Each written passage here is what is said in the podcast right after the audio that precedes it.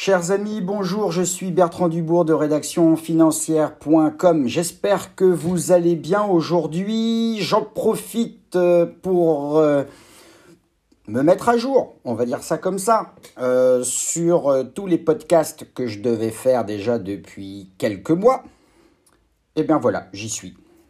Et aujourd'hui, j'ai décidé de vous parler de la tontine. Alors, la tontine, c'est un produit un petit peu spécial quand même. Hein. Déjà, euh, c'est vieux comme Mathusalem et euh, tellement vieux que ça a été inventé euh, sous Louis XIV et peut-être même avant. Alors la tontine, c'est un véhicule d'épargne collective qui réunit un groupe d'épargnants.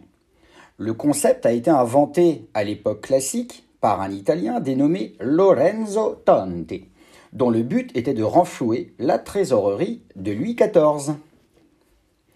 Depuis plusieurs siècles, le principe de la tontine se résume donc en regroupement de personnes qui va s'engager à verser des fonds pendant un délai fixé à l'avance. L'argent va être ensuite reversé aux membres survivants. C'est un petit peu comme dans Squid Game, mais en moins violent quand même. Alors comment fonctionne la tontine? Alors, déjà, toute personne peut s'inscrire à une tontine. À la fin de la tontine, les capitaux et les intérêts sont redistribués aux investisseurs au prorata de leur investissement. L'épargnant va pouvoir effectuer soit un versement unique, soit des versements programmés. Les capitaux vont être bloqués ensuite pendant toute la durée de la tontine. Alors il y a plusieurs sortes de tontines, notamment la tontine immobilière. Si vous achetez par exemple en couple un bien immobilier, les règles qui régissent votre acquisition, ça va être l'indivision. Dès lors, à votre décès ou au décès euh, de votre euh, partenaire, le survivant devra racheter la part du conjoint prédécédé. A contrario, avec une tontine immobilière, le conjoint survivant est réputé propriétaire du bien dans sa totalité.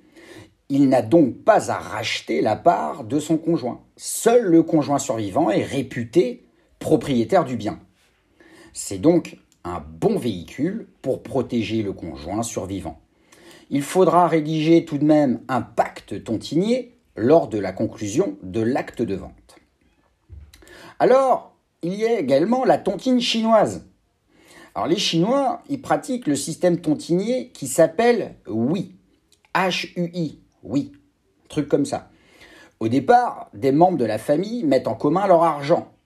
Mais avec le développement de la diaspora, ce système a permis aux nouveaux arrivants chinois de monter leur business en Europe ou aux États-Unis, par exemple.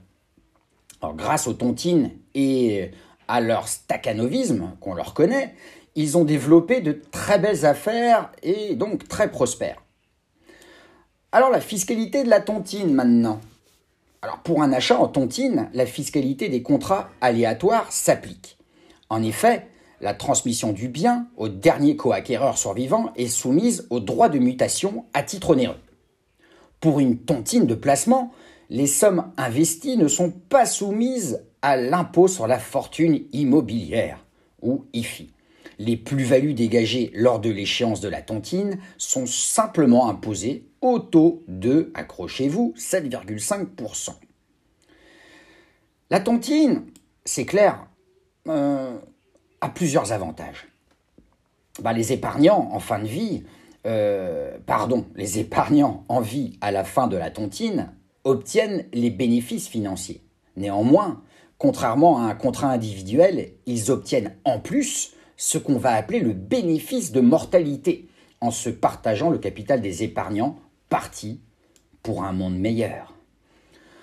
Alors, prenons un cas pratique euh, de la tontine. On va prendre le cas d'un épargnant qui a 46 ans, qui investit 50 000 euros pour s'assurer de l'argent à 70 ans. Alors, il va placer ses avoirs au taux de 1,2% en assurance vie. Avec un contrat individuel, il aura un peu moins de 70 000 euros à l'âge de 70 ans, hors fiscalité. Je vous rappelle, on prend un épargnant de 46 ans qui a investi 50 000 euros euh, pour avoir euh, un pécule à 70 ans. Donc il va récolter grosso modo avant la fiscalité que 70 000 euros. C'est pas terrible.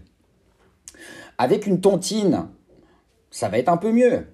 Par exemple, si on prend l'hypothèse que 75% des épargnants sont encore en vie à 70 ans, avec le même rendement, hein, le même rendement de 1,2%, eh ben, notre épargnant de 46 ans, il va récupérer plus de 100 000 euros au terme du contrat. Vous voyez, 100 000 euros sur, un, sur une tontine contre 70 000 euros sur un contrat d'assurance vie, en partant au même âge. vous voyez l'écart. Plutôt intéressant de s'intéresser à la tontine.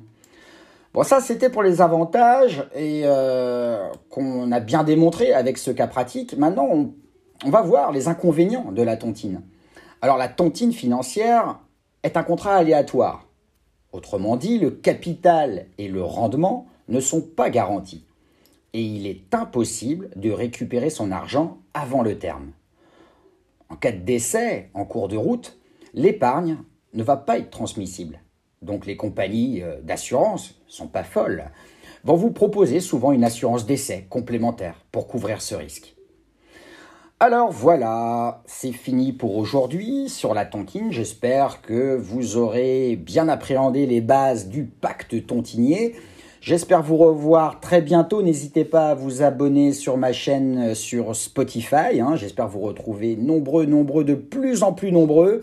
Donc euh, n'hésitez pas à liker, à partager, etc. Et surtout à me suivre pour d'autres aventures. Et à très bientôt. Été Bertrand Dubourg, je suis toujours d'ailleurs Bertrand Dubourg, de rédactionfinancière.com. Je vous dis à bientôt. Nous sommes spécialistes du contenu SEO financier. N'hésitez pas à nous appeler, on vous répondra très vite et on sera ravis de vous fournir du contenu SEO à la demande. Allez, au revoir.